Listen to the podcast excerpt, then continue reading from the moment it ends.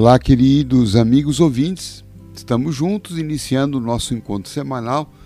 Uma alegria muito grande ter essa oportunidade de travar alguns instantes de um contato com você, trazendo sempre uma mensagem espiritual que possa te ajudar a viver melhor, a compreender melhor a nossa caminhada, extraindo.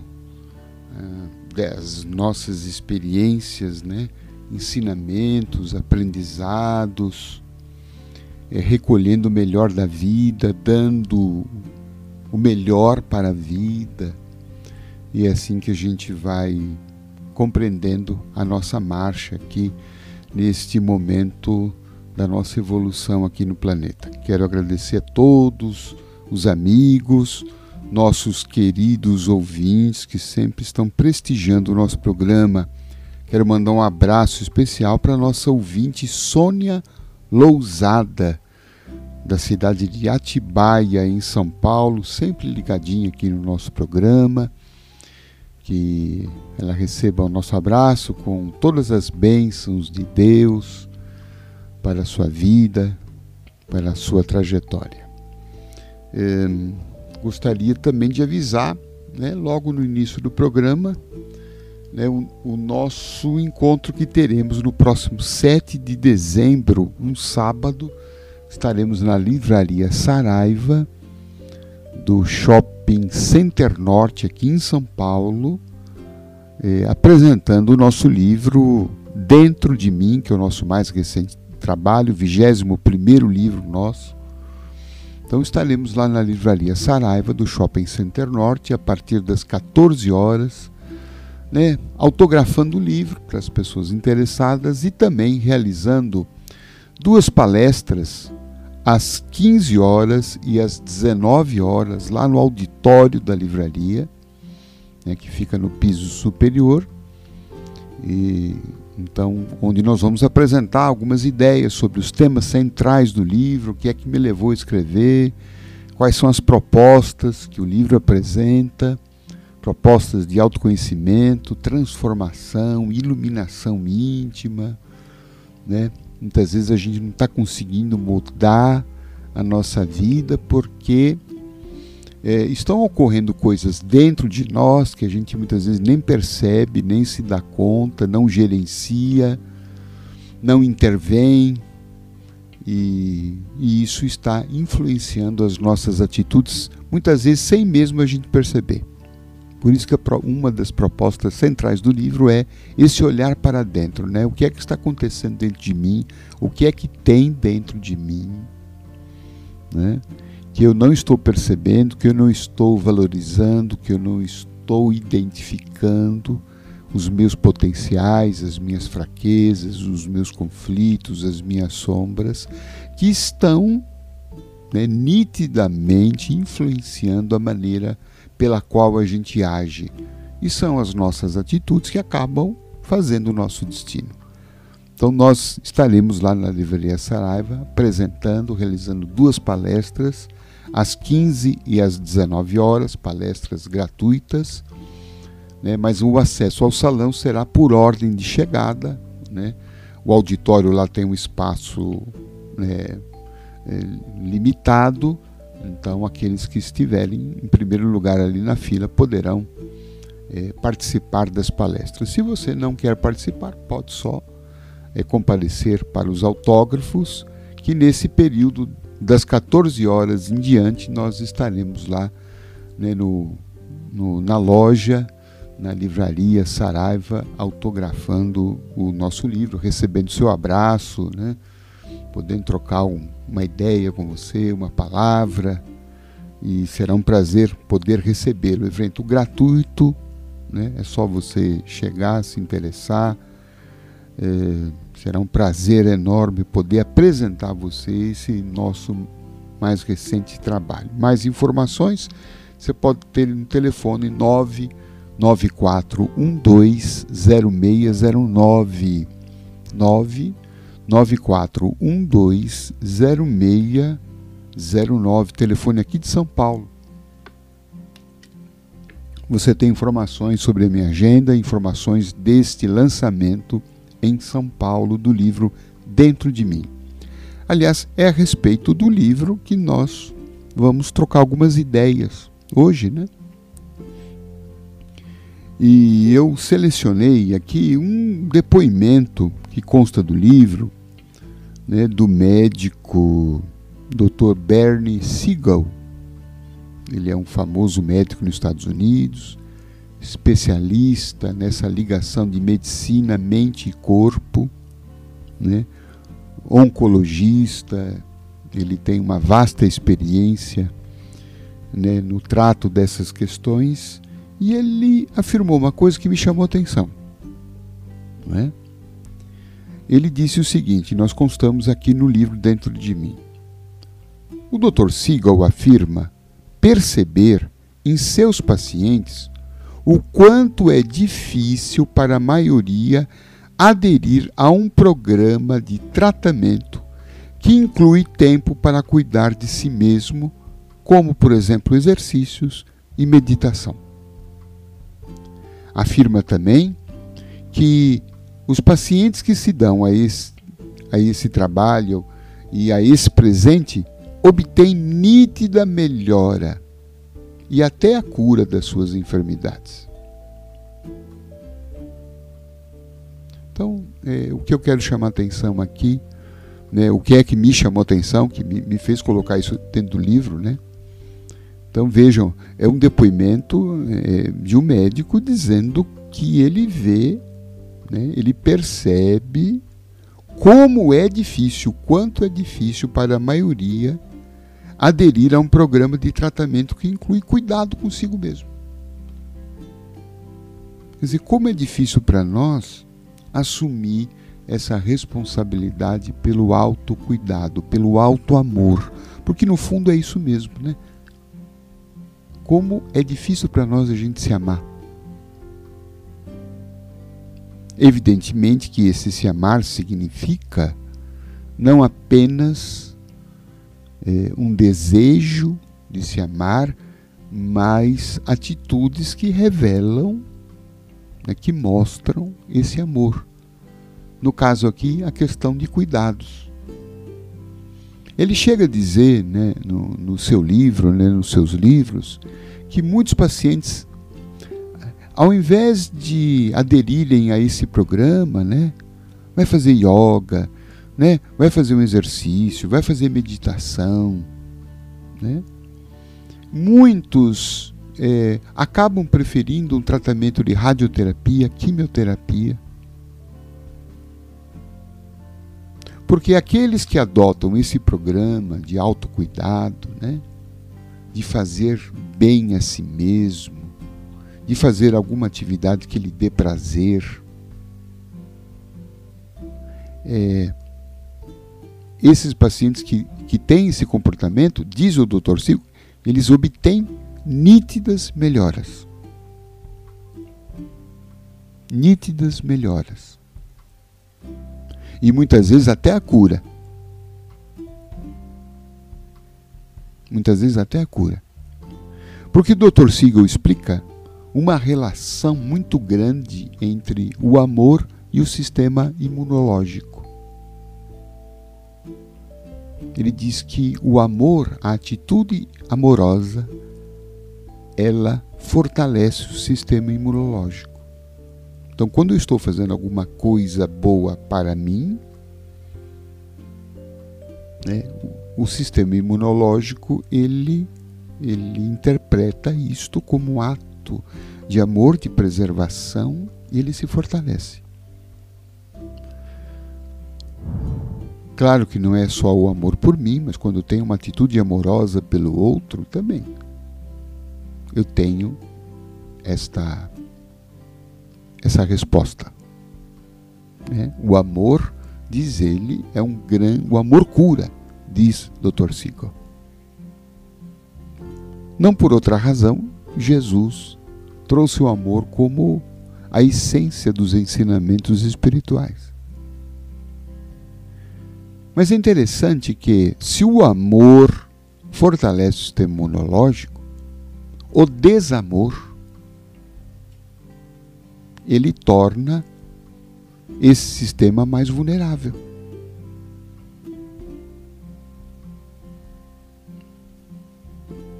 O que então nos, nos chama atenção para isto. Né? Por que é que nós estamos fazendo isso conosco? Né? Por que, que a gente tem essa dificuldade de se amar? Por que, que a gente tem essa dificuldade de fazer bem a si mesmo? De oferecer a si mesmo um momento de prazer, de alegria, de satisfação, de realização.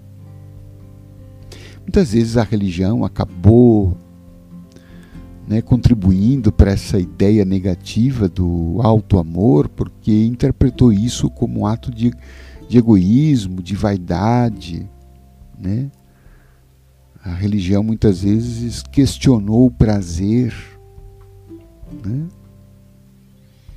é, como, uma, como algo pecaminoso. Né? E o que nós estamos olhando aqui constatando com um médico, com um cientista, é que quando a gente se ama, isso faz bem. Isso muitas vezes até cura.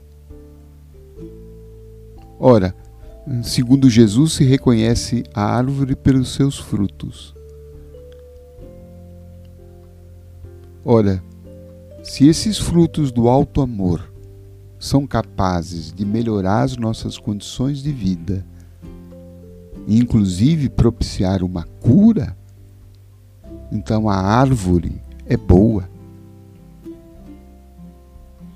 Isso indica que nós, seres humanos, filhos de Deus, fomos feitos sim para o amor. Fomos feitos para o belo. Fomos feitos para a felicidade. Fomos feitos para as coisas boas. O próprio Jesus disse que ele veio para dar vida em abundância. Evidentemente que essa abundância não está apenas nas coisas materiais, mas está na, também na plenitude interior, na alegria. Só que ao longo né, dos tempos, a religião acabou é, dizendo que se amar né, era egoísmo, era um narcisismo. Não. Se amar é importante, fazer bem a si mesmo é importante. Quando a gente tem uma vida que vai se distanciando do prazer, claro, daquele prazer saudável, né? Não do prazer no seu excesso, no seu abuso, né? mas aquele prazer natural de você se sentir bem, de você né, dar risada, de você ver uma coisa bonita, de você eh, dançar se você gosta de dançar, de cantar se você gosta de cantar, de você né, praticar um exercício, um esporte, viajar, né, ver uma exposição, um filme, né, ir ao teatro, estar junto à natureza, né, coisas que tocam mais a nossa alma. Isto é divino. Isso faz parte e muitas vezes a falta desse prazer sadio causa doença. Muitas vezes a doença é um sinal do corpo dizendo: olha, está faltando prazer, está faltando alegria na vida.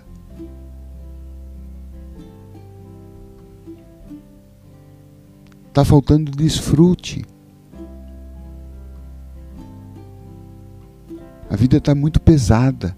Só obrigação, obrigação, obrigação, obrigação? Preocupação, preocupação, aflição, aflição, aflição. Estresse, estresse, trabalha muito, poupa, economiza, não pode gastar isso, pode fazer aquilo, não pode ir para lá, não pode não sei o quê, porque tem que economizar. E aí vai se privando de um monte de coisa, né? E a vida vai ficando assim, né? É, um tanto pesada, porque nós precisamos do trabalho, sim. Fundamental. Mas nós precisamos também do ócio.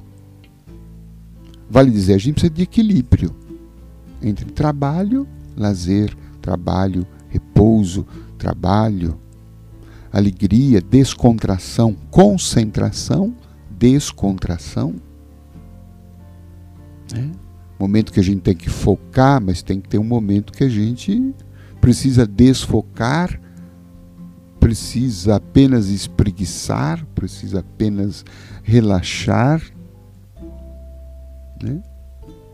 Momentos que a gente precisa se dedicar sim ao trabalho, mas momentos que a gente precisa não fazer nada. Momentos que a gente precisa de seriedade, mas momentos que a gente precisa de uma boa risada. É esse equilíbrio que né, eh, favorece a saúde, saúde física, saúde emocional, o bem-estar em geral. Né? Agora, eu fico pensando nos motivos pelos quais, né, segundo o Dr. Siegel, nós temos essa dificuldade. Né? Eu levantei uma hipótese, né, uma das causas que eu considero que é essa essa questão de como a religião veio lidando com isto, né? Fez uma interpretação equivocada daquilo que Jesus né, falou do amor ao próximo como a si mesmo. Quer dizer, Jesus não, exclu, não excluiu o amor a si mesmo.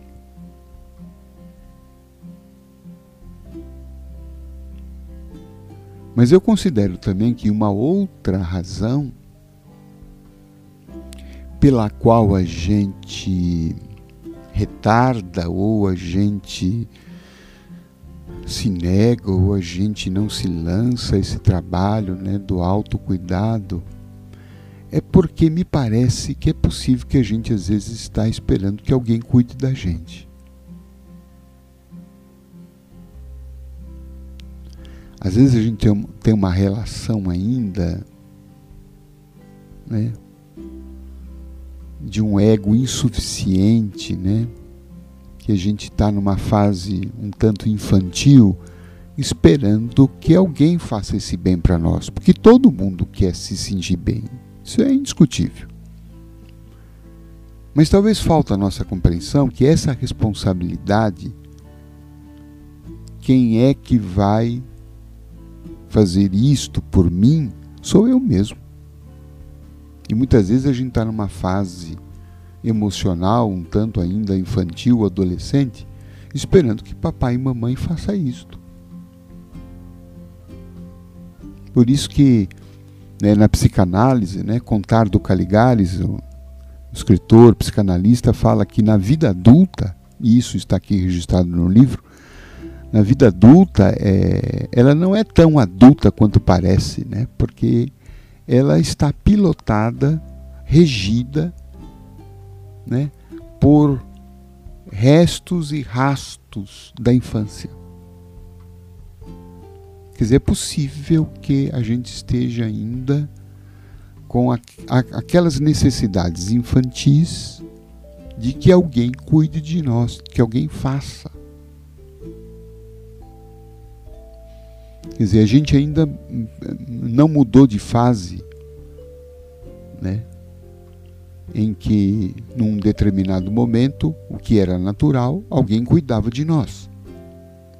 Mas com o passar do tempo, esse alguém que cuidava de nós, pouco a pouco vai deixando de cuidar, para que pouco a pouco eu assuma a responsabilidade pela minha vida. Para fazer por mim aquilo que só eu posso fazer nós estamos ainda, provavelmente, é uma hipótese que eu estou levantando, né? É, nós estamos ainda numa fase de esperar que alguém faça isso por nós. E esse alguém pode ser né, é, pai, mãe, pode ser cônjuge, pode ser um amigo, pode ser até Deus. Né? Pode ser até Deus. Então é, é importante mudar de fase, né? É importante a gente olhar e falar, puxa vida, eu já estou aqui numa idade em que a responsabilidade pela minha vida é minha. Então eu proponho aqui no livro dentro de mim algumas perguntas, né? Que a gente poderia fazer. Por exemplo, como posso me fazer feliz? Então é diferente, né? Quem é que vai me fazer feliz? A pergunta era: como posso me fazer feliz? Como posso cuidar melhor de mim? Que atitudes posso ter que me tragam mais alegria de viver? Como posso me olhar no espelho e apreciar o que estou vendo sem fazer críticas cruéis? Aqui está um outro ponto interessante que essa pergunta levanta, né? A gente tem uma dificuldade de se olhar, né? E ver alguma coisa boa na gente. É, eu muitas vezes me deparo com essa situação. Eu me impressiono, por exemplo, com a quantidade de elogios que muitas vezes me chega e eu fico olhando para isso e falo, mas espera aí, de quem que eles estão falando? Né? Vejo uma dificuldade de reconhecer né? é, alguns pontos positivos que eu tenho. Talvez a ideia religiosa aí volte né, dizendo: não, isso é uma vaidade. Não a vaidade, né? A arrogância, a pretensão, a soberba é quando a gente quer ser alguma coisa que a gente não é, quer aparentar ser alguma coisa que a gente não é. Mas ser o que se é é uma verdade? Não, puxa vida, eu tenho isso, é legal, que bom, né? se admirar. Uma, uma dose adequada de admiração por si é fundamental. Porque se eu não admiro, eu não me amo, não sou capaz de me amar. Porque eu não vou cuidar bem de uma coisa que eu não admiro, que eu não gosto. Está vendo como está aí o problema? Uma outra questão para a gente levantar, né?